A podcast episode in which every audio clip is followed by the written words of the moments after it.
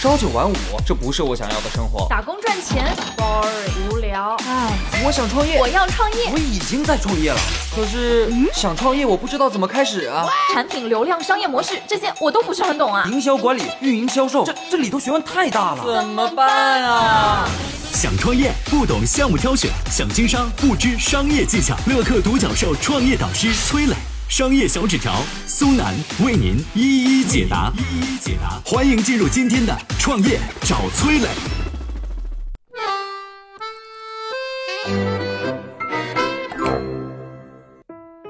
商业上的谈判都有哪些技巧？比如遇到讨价还价的客户，到底应该怎么做才能更容易达到目的呢？有请崔磊。有请崔磊。关于谈判啊，我先给大家讲一个我看到的案例。话说当年苏联人看上了纽约长岛北岸的一块地皮，当时专家对这块地皮的估价是四十万美元，但是卖家的报价是四十二万美元，而苏联人的报价只有十二点五万美元，并且还提出要在秘密的状态下进行谈判，获得一年期的独家选择权。然后呢，经过三个月艰难而漫长的谈判过程，苏联人不情愿地表示：“我们知道这个报价低的是有点离谱，这样吧，我们双方都让让步。”然后呢，卖家要价从四十二万降到了三十六万。苏联人非常精明啊，他们可没有把这六万的降价看作是对方的大方慷慨，反而认为是对方示弱的表现。所以他们嘴上说说，但是没有做出丝毫的让步。直到拖了五个月以后，他们才把价格从十二万五提高到了十三万三，距离一年的时间越来越近了。这时候，苏联人的出价才开始逐渐上升。在截止日期的前十天，苏联人把价格提到了十四万五；到了前五天，苏联人加到了十六万四；最后，苏联人把价格提到了二十一万六。并且表示用现金的方式全款交易，最终交易达成。你看，这苏联人非常精明啊，在谈判的过程当中，用拉锯战来进行多次微小的让步，最后拿到了很低的价格。那这个苏联人这样的谈判，他到底是遵循了一种什么样的技巧呢？啊，心理学家就分析过啊，人们不会珍惜太轻易得到的东西。如果你一下子做出了大的让步，对方反而认为是你的报价虚高。离谱，还有很大的讨价还价的空间，所以就会使劲的杀价来掌握主动权。另外呢，别人还可能认为是你的产品或者服务不行，对你的诚意产生怀疑，最后呢就容易谈崩。相反呢，如果你是用多次微小的让步，就会更容易让对方被迫的做出较大的让步。要知道，让步的次数可能要比让步的尺度更能给对方造成心理上的压。最后啊，我再总结几个谈判小技巧。第一，谈判的时候。总要做出牺牲。如果你做了某种牺牲，也要确保对方做出相应对等的让步，否则你的让步只会被对方当成示弱来利用。第二呢，谈判要有足够的耐心，要坚持到最后期限，要让对方感受到时间上的压力。当然呢，你也要做好谈不妥的准备，找好备选方案。比如，你了解到对方的这笔订单必须在一个月之内签下，你就可以跟他耗到最后一天，这样他在时间紧急之下就可能仓促的签下单子。第三，谈判的时候，对方可能会说你报价太高，但实际上他们最关注的是产品的质量和性价比，毕竟一分钱一分货嘛，大家都懂。这时候呢，你就要去强调产品的优势和竞争对手相比有哪些特殊的地方，竞争对手的价格是多少。他们比你们劣势在哪儿？你们比他们优势在哪儿？同时呢，拿出一些数据来佐证你说的话。目标只有一个，就是用竞争对手来反驳对方说你报价太高。这里要巧妙的运用价格锚点等等等等的技巧。总之呢，谈判的核心就是要达成利益共识。所以谈判前需要做大量的工作，了解对方的利益所在和自己所能接受的底线，同时准备好最佳的替代方案。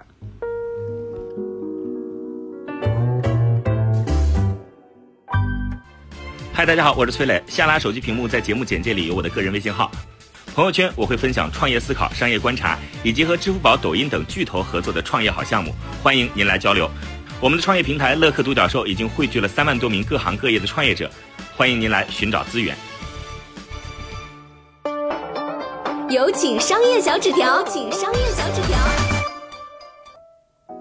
说谈判呢，我们在日常的商业生活当中，很多情况可以运用到一些谈判技巧，跟大家啊班门弄斧一下啊。首先，我觉得，首先谈判的时候，你要争取主动报价。有人说啊，不对呀，怎么这是你得让对方先报价，我好砍价啊，我好杀价呀，我好提价呀，对不对？嗯，有人说谈恋爱，两个人啊互相爱慕，谁先开口谁满盘皆输，这谁说的？好像古龙说的，对不对？啊，很多人认同啊，但是我为什么说谈判的时候你可以主动报价呢？心理学上有一个锚定概念，也就是大家做判断的时候，它很容易受到第一印象的影响，所以不管谁先报价，这个价格都会成为接下来你们双方撕扯的一个锚点，理解了吗？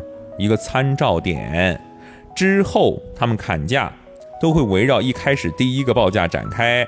所以最后定下的价格就是根据最开始的价格蹭蹭蹭蹭蹭改几次，最终形成一个定价。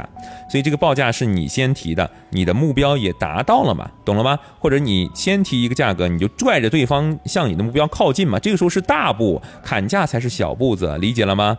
下次你去跟别人进行价格谈判的时候，你别傻傻等对方先报价。嗯，王总怎么样啊？您出个价吧，您预算多少啊？这那的，对不对？先报价，掌握主动权，牵着对方鼻子走，不要害怕，不要害怕。为什么？你说一报价飞了，那飞了就是你报的再低，它还该飞还是飞，对不对？如果你报的，当然不是让你乱报啊，乘以十倍报价，不是嘛？你根据对方的简单的信息收集，你觉得在他的要求之内，你提供一个怎样的服务，有一个基本的价格，稍微虚高两层皮，这不就完了吗？对不对？我不是让你乱报啊。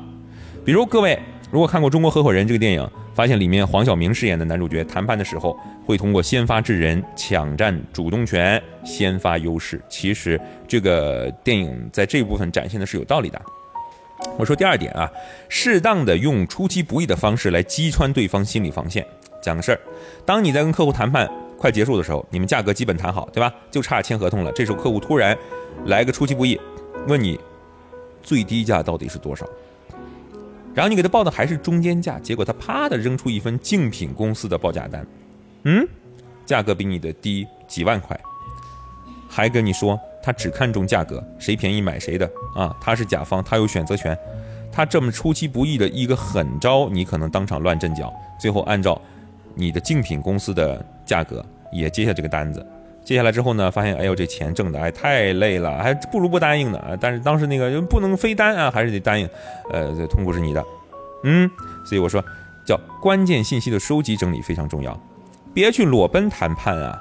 有时候你收集到一些对方以为你不知道的关键信息，适当的时候抛出来，让对方乱阵脚。对不对？你再提出条件的话，就容易达成了。哪怕对方使用这一招，如果你提前想好话术，有备而来，依然可以见招拆招，是吧？这叫信息收集。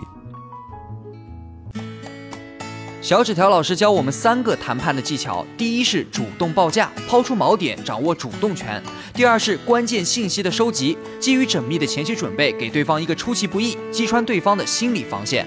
那么最后一招是什么呢？最后。我说一个时间限制，美国一家企业到中国谈判的时候，中国人提前了解到美国呃买了七天之后美国人要回国的机票，那中国人怎么接待的呢？哎，这真事儿啊，注意听，中国人怎么办的呢？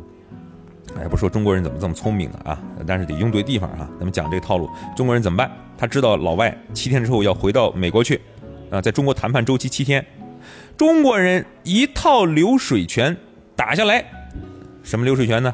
吃、喝、聊天、泡吧、捏脚、看京剧啊，听相声。嚯！一下飞机，美国人就被中国人充满诚意的招待了好几天。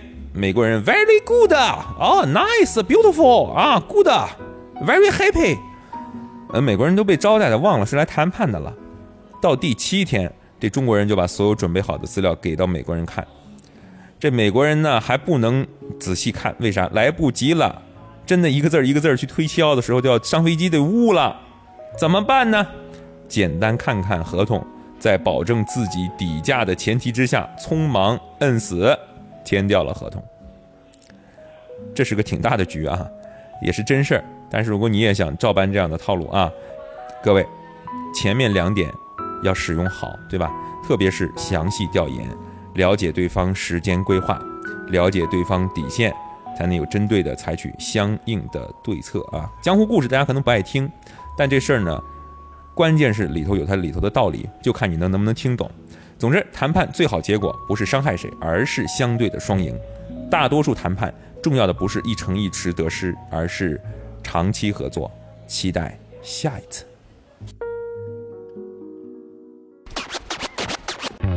谈判是一门艺术，你不要否认，还要再加点技术来加以佐证。给点心理压力，不要太过分。偶尔还要做出一点小牺牲。前期准备也很重要，每次谈判确立一个心理目标，自己底线位置也要守好，也叫催泪。希望你有真的学到。我曾经呢跟很多创业者沟通过，发现创业者最大的痛点就是缺少资源、缺少链接。于是呢，我们创立了创业者社群“乐客独角兽”，现在啊已经有三万多人了。有人在这找到了创业机会，找到了客户、渠道商、投资人。下拉手机屏幕，在节目简介里边有我的个人微信号，我在社群等你。